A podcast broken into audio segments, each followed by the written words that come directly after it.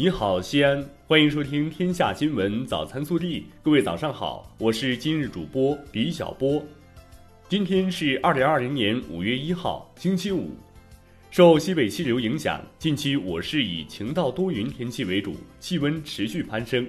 五月一号到三号，最高气温可达三十六摄氏度。首先来看今日要闻。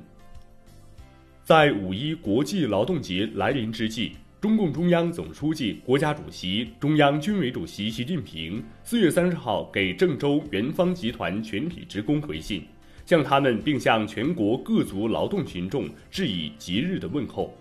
希望广大劳动群众坚定信心，保持干劲，弘扬劳动精神，克服艰难险阻，在平凡岗位上续写不平凡的故事。用自己的辛勤劳动为疫情防控和经济社会发展贡献更多力量。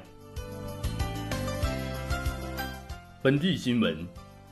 四月三十号上午，市脱贫攻坚领导小组召开全体会议，深入学习贯彻习近平总书记来陕考察重要讲话精神，针对我市脱贫攻坚工作短板问题研究整改提升措施，安排下一步脱贫攻坚工作。省委常委、市委书记领导小组第一组长王浩主持会议并讲话，市长领导小组组长李明远安排有关工作，市政协主席岳华峰、市委副书记领导小组副组长韩松出席。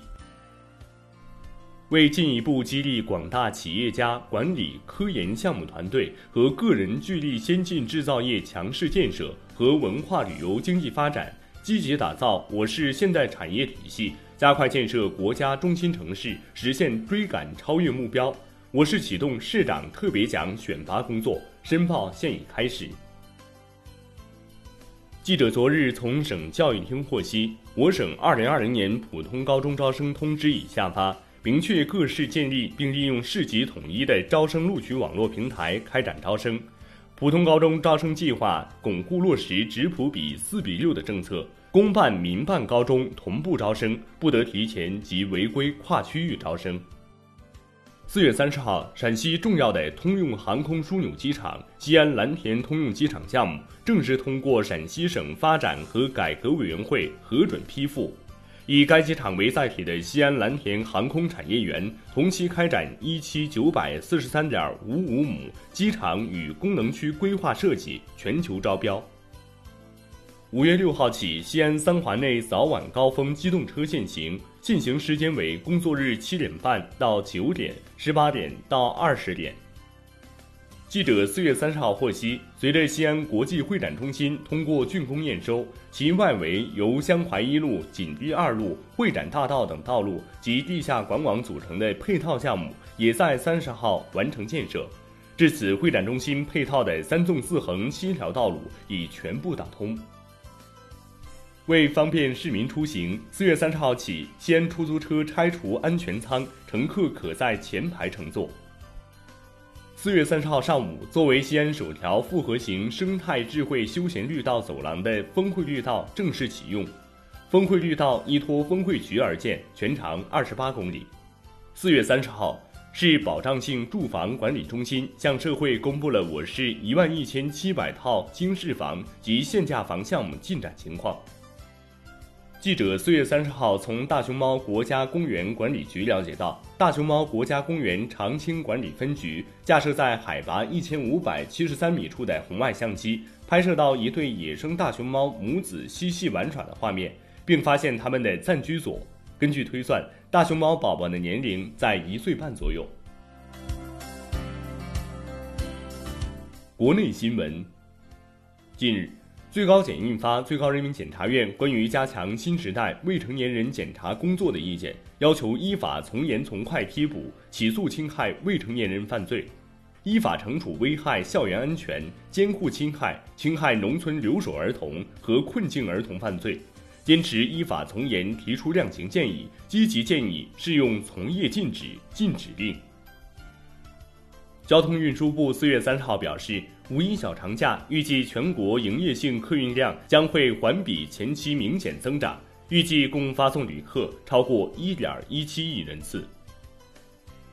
文化和旅游部四月三十号表示，目前全国近百分之七十旅游景区已经开放。五一小长假，旅游景区要做好疫情防控，做到错峰开放、限量开放、预约开放。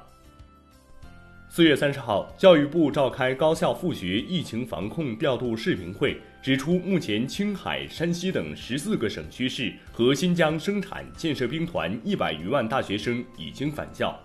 五一之后，还有九个省区市高校陆续开学。二零二零珠峰高程测量四月三十号在珠峰大本营正式启动。此次测量的核心是精准测定珠峰高度，计划在五月份开展登顶测量。近期，中国银行原油宝产品投资出现较大亏损，引起市场和舆论广泛关注。银保监会相关负责人四月三十号表示，对此风险事件高度关注，第一时间要求中国银行依法依规解决问题，与客户平等协商，及时回应关切，切实维护投资者的合法权益。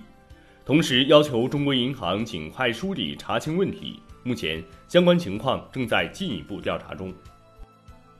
博鳌亚洲论坛秘书处四月三十号表示，为支持和配合国际社会的防疫措施，保障参会代表健康和安全，博鳌亚洲论坛理事会经过慎重研究，决定二零二零年不举办年会。四月三十号，京广线 T 幺七九次列车脱轨事故调查组公布了事故调查结论，该起事故是恶劣气象和特殊地质条件下路堑边坡突发滑塌所致。为自然灾害造成的铁路交通较大事故，事故因 T 幺七九次旅客列车运行接近滑塌地段时，受天气影响和地理条件限制，司机瞭望距离不足，导致停车不及，列车与线路上的滑塌体相撞。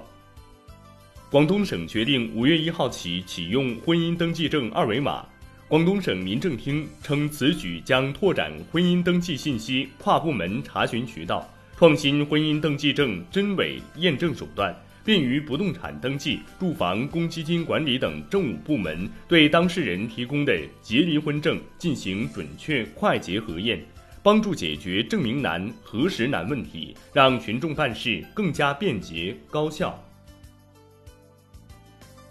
以上就是今天早新闻的全部内容，更多精彩内容请持续锁定我们的官方微信，明天不见不散。